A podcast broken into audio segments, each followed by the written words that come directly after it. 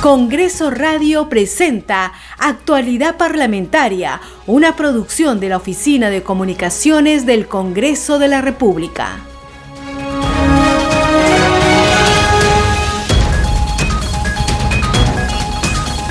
Muy buenos días, les damos la bienvenida a una nueva edición de Actualidad Parlamentaria. Hoy es miércoles 23 de febrero del 2022. Mi nombre es Perla Villanueva. En los controles se encuentra Franco Roldán. Actualidad parlamentaria llega a las regiones del país gracias a las siguientes emisoras.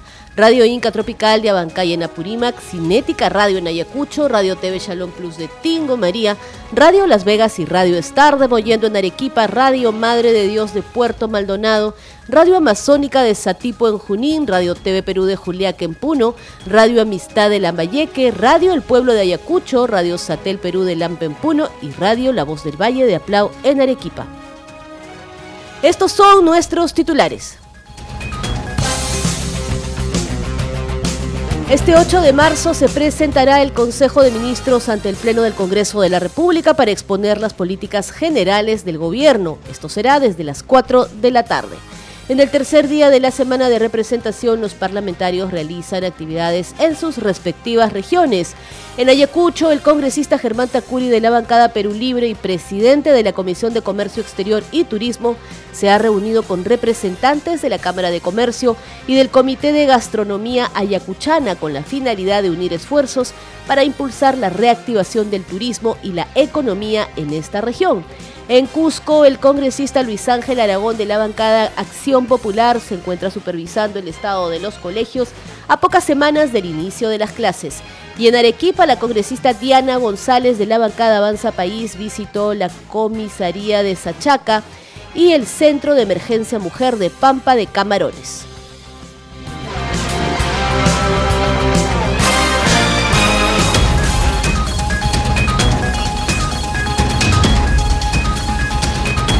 Esta edición de actualidad parlamentaria a través de Congreso Radio, un Congreso para todos, contándoles que este 8 de marzo se presentará el Consejo de Ministros ante el Pleno del Congreso de la República para exponer las políticas generales del gobierno. La sesión está prevista para las 4 de la tarde.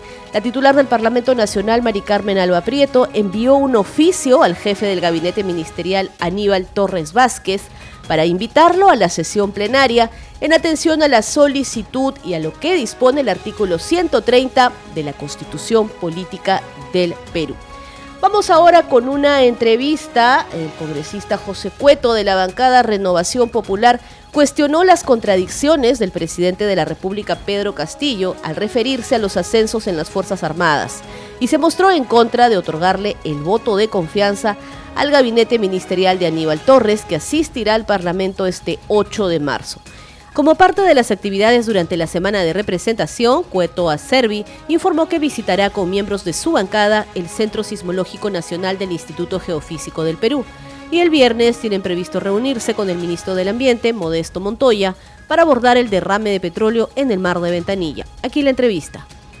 Establecemos contacto telefónico con el congresista José Cueto, representante de la bancada de Renovación Popular, con quien conversaremos sobre la semana de representación. Un gusto tenerlo en Congreso Radio, congresista José Cueto. Muchas gracias por la llamada. Queríamos que nos detalle las principales actividades que ha desarrollado en estos dos primeros días de semana de representación. Yo aprovecho la semana de representación para recibir a mucha gente que de alguna manera te pide bien siempre y a veces por la misma cantidad de, comisiones en que uno está, no hay tiempo para recibirlos a todos. Y a, la vez eh, trato de usar de la oficina para cosas puntuales. Semana, por ejemplo, mañana voy a ir al IGP, ¿no? al Instituto Físico del Perú, para eh, ver cómo todo este este centro de monitoreo de sismología nacional. Vamos a estar ahí de, de, tempranas horas de la mañana, de toda la mañana, en el instituto que queda en Jicamarca. Después eh, tengo previsto ir a ver eh, cuál es el sistema de control que está ejerciendo la Pampilla del derrame. Y el día viernes vamos a recibir también una bancada los solicitado la presencia del ministro del Ambiente el derrame la jefa de la UEFA. Entendemos, congresista, que esta visita, por ejemplo, que va a realizar al IGP en Jicamarca, lo va a hacer con representantes de la agrupación que usted integra. Sí, sí, sí. Vamos a ir un grupo de la bancada de, Renovación Popular eh, mañana, temprano, y la reunión que te estoy hablando también para ver el tema puntual de, de la plantilla, plantilla el día de viernes también con con la participación de algunos miembros de la bancada. Por otro lado, congresista, ya tenemos fecha y hora con respecto a la presentación del gabinete ministerial. Será el 8 de marzo a las 4 de la tarde. Su opinión sobre esta participación del gabinete ministerial para pedir el voto de confianza. Yo personalmente no estoy a favor del voto de confianza al señor Torres porque lejos de, sus idas y venidas en el campo de la ah, confrontación con el Ejecutivo, ¿no? Un día te dice una cosa, al día siguiente se retracta, te dice otra cosa, te disculpa, pero sin embargo vemos todos los días que están, continúan con la acción de estar nombrando a gente impresentable la verdad, yo no les creo, no les creo nada, perdonar a todos los que dicen, bueno, pero hay que darle una oportunidad o hay que hacer esto. Yo no estoy de acuerdo con esa línea. Yo no veo, pero yo no veo hasta ahora un solo, una sola, un indicativo de que realmente quieran cambiar. Yo no lo observo. Sale decir que quiere trabajar, que a ver, sáqueme un tema de corrupción que hay ahí no sé cuántas decenas de indicios de ello, ¿no? Y encima se burla de la prensa. No, pues, yo no le creo. Congresista, y ya que habla de marchas y contramarchas, de no creer justamente eh, en versiones que se plantean en un momento y que después son retractadas, ¿qué opinión tiene con relación a las expresiones que ha tenido el presidente de la República, Pedro Castillo, que dice ante la Fiscalía no recordar haberse reunido ni con José Vizcarra, ex comandante general del ejército, ni con el ex ministro Walter Ayala, cuando todos hemos conocido y se ha informado públicamente sobre este escándalo en los ascensos en las Fuerzas Armadas. ¿Qué nos puede comentar al respecto? Que a mí no me extraña, que a mí no me extraña, está en el sentido de lo que te acabo de comentar. ¿No? Este señor, este, se llama Castillo, dice una cosa, hace otra. ¿Cómo creerle a una persona que miente tan descaradamente? No le interesa. Y por supuesto que menos le interesa el país, ¿no? Congresista José Cueto, le agradecemos su participación en Congreso Radio. Gracias a ustedes por la llamada. Muy bien, escuchábamos entonces la entrevista al congresista José Cueto, que dicho sea de paso, él va a continuar con su semana de representación, con su agenda de trabajo. Como lo hemos escuchado, él va a visitar junto a miembros de su bancada del Centro Sismológico Nacional del Instituto Geofísico del Perú y para el viernes tienen previsto reunirse con el ministro del Ambiente Modesto Montoya para abordar el derrame del petróleo en el mar de Ventanilla. Vamos a continuar con más información sobre las actividades de la semana de representación que continúan realizando los parlamentarios. Hoy es el tercer día de esta semana de representación. Los parlamentarios se han trasladado a sus respectivas regiones y de esta manera mantienen contacto con los ciudadanos y las organizaciones sociales con el objetivo de conocer sus preocupaciones, necesidades, recogerlas, procesarlas de acuerdo con las normas vigentes. En Cusco, el congresista Luis Ángel Aragón de la bancada de Acción Popular se encuentra supervisando el estado de los colegios a pocas semanas del inicio de clases. Nuestra compañera Danitza Palomino conversó con el parlamentario. Aquí la entrevista. Bueno, sí, estamos en plena semana de representación, haciendo un trabajo de, el día de hoy de supervisión y fiscalización a colegios de la ciudad del Cusco por este tema del regreso a la presencialidad de las clases en el mes de marzo. Entonces, Estamos en estos momentos en el colegio Diego Quispetito del distrito de San Sebastián, provincia del Cusco, haciendo un trabajo espectacular porque ya estuvimos en otro colegio antes, en el colegio Simón Bolívar en Pichu Alto, son colegios de la provincia del Cusco. Y bueno, estamos acá con personal de educación, de la gerencia de educación, la gerencia de salud. Y bueno, viendo que este regreso a la presencialidad sea pues de acuerdo a lo que disponen las normas sanitarias y las normas del MINEDU, ¿no? Sí, congresista, ¿y cómo ve usted eh, la situación de los colegios? ¿Ya están aptos para poder recibir a los estudiantes en las próximas semanas? Eh, bueno, veo que hay de todo. Hay algunos colegios que se han implementado mejor, que están con señales éticas, con protocolos sanitarios, pero hay otros que no. O sea, tenemos colegios que sí se han preparado, pero otros que, que no tienen nada o casi nada. Entonces, este es un trabajo que tiene que hacerse pues así, este, digamos, eh, tiene que acelerar mucho, porque no se trata solamente de regresar y punto, no, no, no, sino este, tener pues una, una serie de protocolos sanitarios y de prevención, ¿no? Y en esa tarea estamos. Sí, congresista, entiendo que también usted ha estado realizando otras actividades como eh, reunirse con representantes de la Oficina de Criminalística de Cusco, ¿verdad? El día de ayer hemos estado con los señores de la Oficina de Criminalística, por supuesto.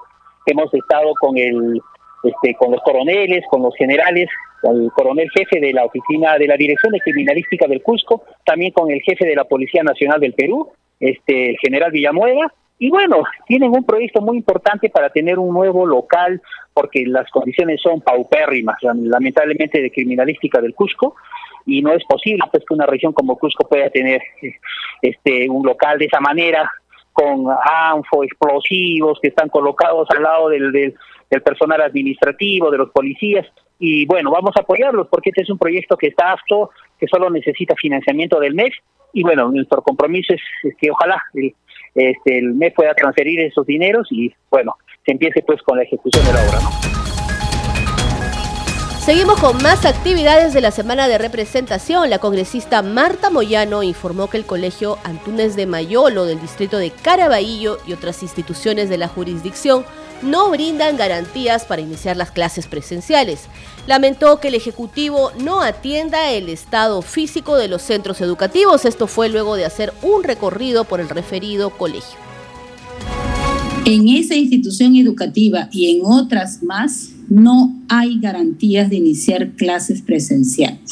Y no hay garantías primero porque el colegio ha sido declarado inhabitable y tiene paredes eh, con rajaduras, tiene columnas eh, deterioradas, no tiene puertas, eh, es decir, es un desastre. Y encima es un colegio técnico, es un colegio donde enseñan cosmetología, electricidad, enseñan ebanistería, entonces nos encontramos frente a un discurso que da el presidente Castillo, el ministro de Educación, que incluso hablan de la posibilidad de hacer eh, de manera presencial 100%, cuando no están atendiendo previamente eh, el estado físico de los centros educativos.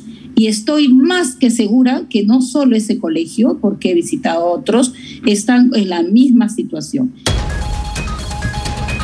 En tanto, en Cajamarca, el congresista Américo Gonza Castillo de la bancada Perú Libre se ha reunido con cafetaleros de Jaén y ha recogido la preocupación de padres de familia por el deteriorado estado de los centros educativos. Escuchemos.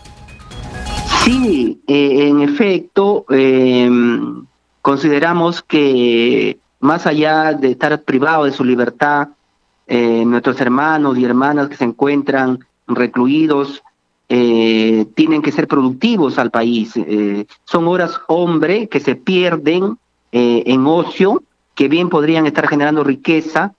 Primero para que paguen su manutención, que le cuesta al Estado, por acá está un promedio de 915 millones, 985 mil 200. además de eso, sabemos que el recluso al no trabajar no puede pagar su reparación civil, eh, no puede mantener a su familia, si es que la tiene, si tiene familiares directos, si tiene esposa, si tiene hijos o esposo o madre. Entonces, mucho se podría hacer con estos, eh, construyendo caminos, carreteras, puentes, hospitales, colegios. Eh, es una propuesta muy interesante porque en mi experiencia como abogado, em, y he preguntado a algunos reclusos, cuando he visitado los penales, ellos manifiestan pues que se, están aburridos de estar encerrados todo el día, ¿no? Y, que quieren trabajar, pero no existen las herramientas legales, normativas, que les permita trabajar. Entonces nosotros tenemos que como Estado, como país, eh, estos eh, ciudadanos se sientan útiles, como en otros países, ¿no? En Estados Unidos, acá cerca, Argentina, Noruega, estamos viendo aquí datos. Y, y, lo otro problema es que el, el, el, Perú es el cuarto país en Latinoamérica con mayor hacinamiento. Mucho podríamos hacer, no solamente para que el, el, preso se sienta útil a la sociedad, sino que con ello también vamos a solucionar muchos otros problemas eh, de inseguridad, porque el ocio, como dice el dicho, la sociedad es la madre de todos los vicios. Al no tener que hacer los presos, prácticamente se convierten en una escuela de delincuencia donde los más ranqueados le enseñan a los primarios y es un círculo vicioso. Eso, eso se, va a romper con esta propuesta que esperamos que eh, tener el apoyo de todos mm, de todos mis colegas en el Congreso. Y yo, y yo creo que sí, porque le hemos hablado y tiene bastante acogida. Estamos escuchando actualidad parlamentaria a través de Congreso Radio, un Congreso para todos. Vamos a dejar de momento la semana de representación de los congresistas en las regiones. Vamos a volver a Lima porque la iniciativa legislativa sobre el pago de bonificación especial mensual a los docentes por preparación de clases, que fue observada por el Poder Ejecutivo, será vista en el Pleno luego que la Comisión de Educación se pronuncie. Así lo ha anunciado la presidenta del Congreso, Mari Carmen Alba, durante una reunión virtual con representantes de los docentes cesados como parte de su semana de representación. Tenemos el informe. En audiencia virtual, la presidenta del Congreso, Mari Carmen Alba Prieto, escuchó las demandas del representante de la Asociación Nacional de Cesantes y Jubilados en Educación, Ansige Eri Villanueva Cancán, y a la vez le explicó el correcto procedimiento para la aprobación de una ley. En la cita, Villanueva Cancán solicitó a la parlamentaria Alba Prieto incluir en la agenda del Pleno a dos proyectos de ley que el Congreso anterior aprobó por amplia mayoría. Se trata sobre el pago de la bonificación especial mensual por preparación de clases y que fueron observados por el Poder Ejecutivo. En el marco de la semana de representación y su decisión de estrechar los vínculos del Congreso con las bases sociales del país y la población misma, Alba Prieto explicó al dirigente nacional que estas autógrafas observadas han retornado a las comisiones de Presupuesto y Cuenta General de la República y de Educación, Juventud y Deporte. Detalló que el primer grupo de trabajo ha emitido un dictamen de inhibición, mientras que el segundo no ha elaborado el dictamen respectivo. Agregó que una vez que la Comisión de Educación se pronuncie, se procederá a incorporar lo aprobado en la agenda del Pleno en cumplimiento del reglamento del Congreso.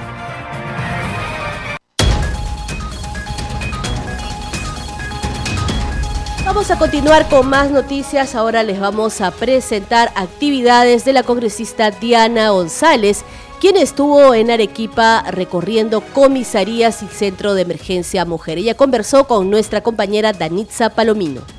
Estamos muy bien aquí, como bien explicas, en la semana de representación. Me encuentro en la región de Arequipa, región a la que yo pertenezco.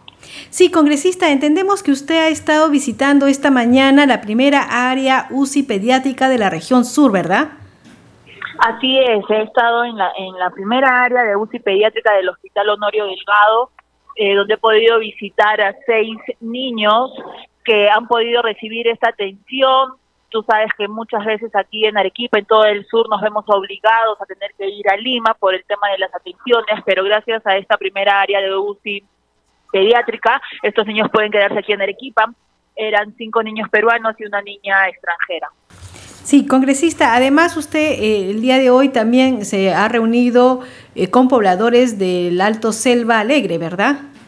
Precisamente, ahora estamos yendo para allá, estoy yendo a un lugar estoy muy alejado, pobladores que no cuentan con título de, propiedad, así que estoy yendo a reunirme con la dirigencia de, de esta población para poder viabilizar lo que ellos necesitan. Entendemos que ya hay una documentación en trámite y lo que nosotros queremos es pues apoyar a esta población para que puedan lograr sus títulos y finalmente los servicios como agua, saneamiento. Sí, congresista, y en esta visita usted también tiene previsto ver centros educativos porque hay una preocupación para ver si están ya en condiciones adecuadas para recibir a los niños. Así es, de hecho eh, también tengo eh, visitas a instituciones educativas. Hoy, ayer por ejemplo estaba en comisarías, en centros de emergencia mujer, hoy día he estado en, el Hospital Honorio Delgado, luego fui a, a neoplásicas de, de la región.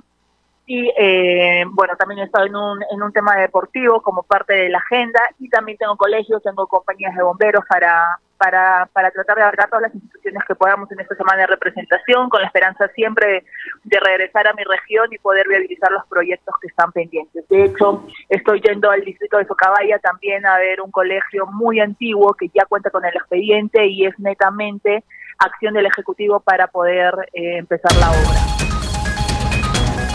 Vamos ahora a Ayacucho. El congresista Germán Tacuri de la bancada Perú Libre, representante por esta región y presidente de la Comisión de Comercio Exterior y Turismo, informó que se ha reunido con representantes de la Cámara de Comercio y del Comité de Gastronomía Ayacuchana con la finalidad de unir esfuerzos para impulsar la reactivación del turismo y de las actividades económicas en la región.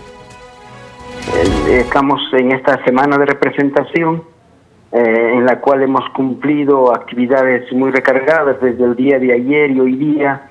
Hemos estado trabajando el tema de gastronomía, artesanía y los cultores de la música yacuchana. Se han establecido mesas de trabajo para el desarrollo de dichos temas y también eh, el día de hoy hemos podido coordinar y trabajar con Caretur, con la Cámara de Comercio, con la Asociación de Empresarios, el Patronato de Artesanos, la Asociación Peruana de Agencia de Viajes para, para con ver cómo hacemos una articulación entre las entidades del Estado, el, las empresas ah, ah, privadas eh, y todo lo que son los emprendedores que tenemos um, un, amplio un amplio bagaje en cuanto a los temas de artesanía, de hotelería, etcétera, del cual nosotros estamos preparándonos para diferentes actividades que, que tenemos y que lo, vamos a desarrollar durante el año y durante los próximos años. Sí, congresista, recuerdo mucho que las personas que vienen del extranjero y haciendo turismo interno también iban a Ayacucho, sobre todo por Semana Santa, y que estos se vieron afectados por la pandemia. ¿Cómo se está haciendo esta reactivación? Precisamente en, la reunión que hemos tenido con, con la Cámara de Comercio, en la cual aglutina a los diferentes sectores económicos, se ha estado trabajando para poder um, hacer un retorno uh, a una recepción adecuada, con una alta calidad a nuestros visitantes, tanto nacionales como internacionales. De modo que este proceso de reactivación implica también ver eh, la inversión privada en lo que es um, este, el turismo. Congreso Regional. Es momento de enlazarnos con nuestro compañero Josman Valverde de la multiplataforma de noticias del Congreso que nos trae las actividades de los congresistas en las regiones. Josman, buenos días. Buenos días, Perla. Así es, hay intensa actividad en las regiones del país en el marco de esta semana de representación que ya llega a su mitad precisamente. Y en Lambayeque, la congresista Marlene Portero, eh, ella ha eh, expresado su preocupación ante la cercanía ya del inicio de clases presenciales en el sentido de la situación de los planteles educativos, la vacunación de los niños, en general. Por ello, lo que está considerando es primordial, dice, garantizar un regreso seguro a las aulas. En este contexto ha realizado ella una visita inopinada al centro de vacunación en la institución educativa Juan Manuel Iturregui de Lambayeque para constatar precisamente que este proceso se realice con regularidad.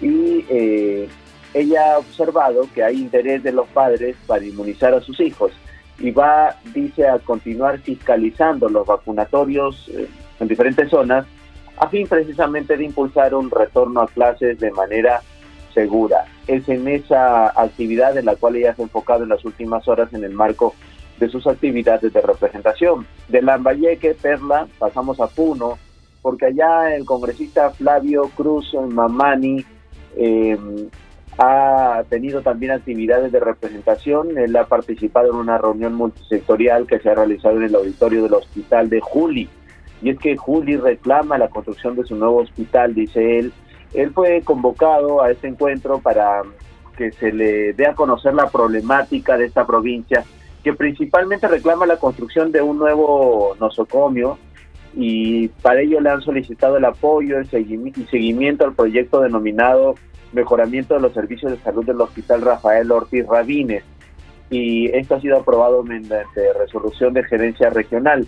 Así que ha estado en este encuentro, han participado los congresistas del bloque parlamentario puneño y en general han podido tomar nota de esta situación y van a hacer las gestiones correspondientes a fin de que se atienda cuanto antes precisamente estas demandas, ya que un hospital es necesario en esa zona, eh, según lo, pide la población, eh, más aún cuando estamos en medio de un contexto de pandemia, que eh, si bien es cierto las cifras de, de decesos en relación al año anterior han descendido, no se puede bajar la guardia en lo que consideran ellos y que se tiene que de todas maneras contar con instalaciones óptimas para eventuales situaciones de emergencia como la que hemos vivido lamentablemente en estos dos años últimos.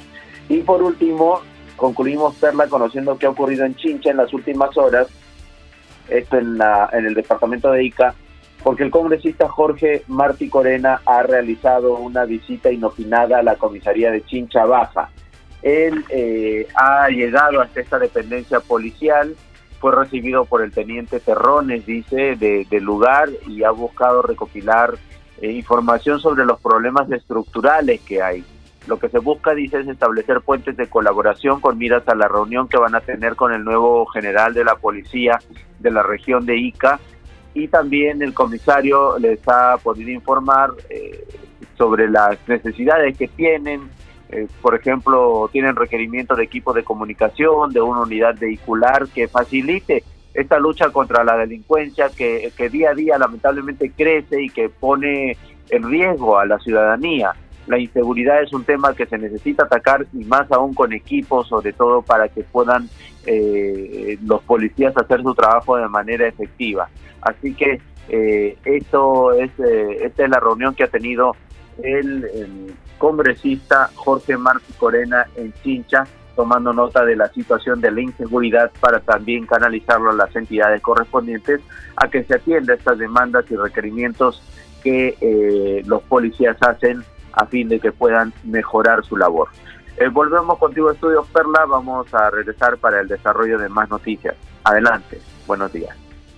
Buenos días, Josman. Muchas gracias por esa información. Efectivamente, a través de Congreso Radio, un Congreso para todos, usted va a poder estar al día y bien informado sobre todas las actividades de los parlamentarios, no solo en esta semana de representación, sino sobre todo lo que suceda en el Parlamento Nacional. Momento de poner punto final a esta edición de Actualidad Parlamentaria. Este programa llega a las regiones del país gracias a las siguientes emisoras. Radio Inca Tropical de Abancay en Apurímac, Cinética Radio en Ayacucho, Radio TV Shalom Plus de Tingo María, Radio Las Vegas y Radio Star de Mollendo en Arequipa, Radio Madre de Dios de Puerto Maldonado, Radio Amazónica de Satipo en Junín, Radio TV Perú de Juliaca en Puno, Radio Amistad de Lambayeque, Radio El Pueblo de Ayacucho, Radio Satel Perú de Lampa en Puno. Y Radio La Voz del Valle de Aplau en Arequipa. Estuvo con ustedes en la conducción Perla Villanueva, en los controles Franco Roldán. Nos reencontramos mañana a la misma hora. Sigue en sintonía de Congreso Radio, un Congreso para todos. Congreso Radio presentó Actualidad Parlamentaria, una producción de la Oficina de Comunicaciones del Congreso de la República.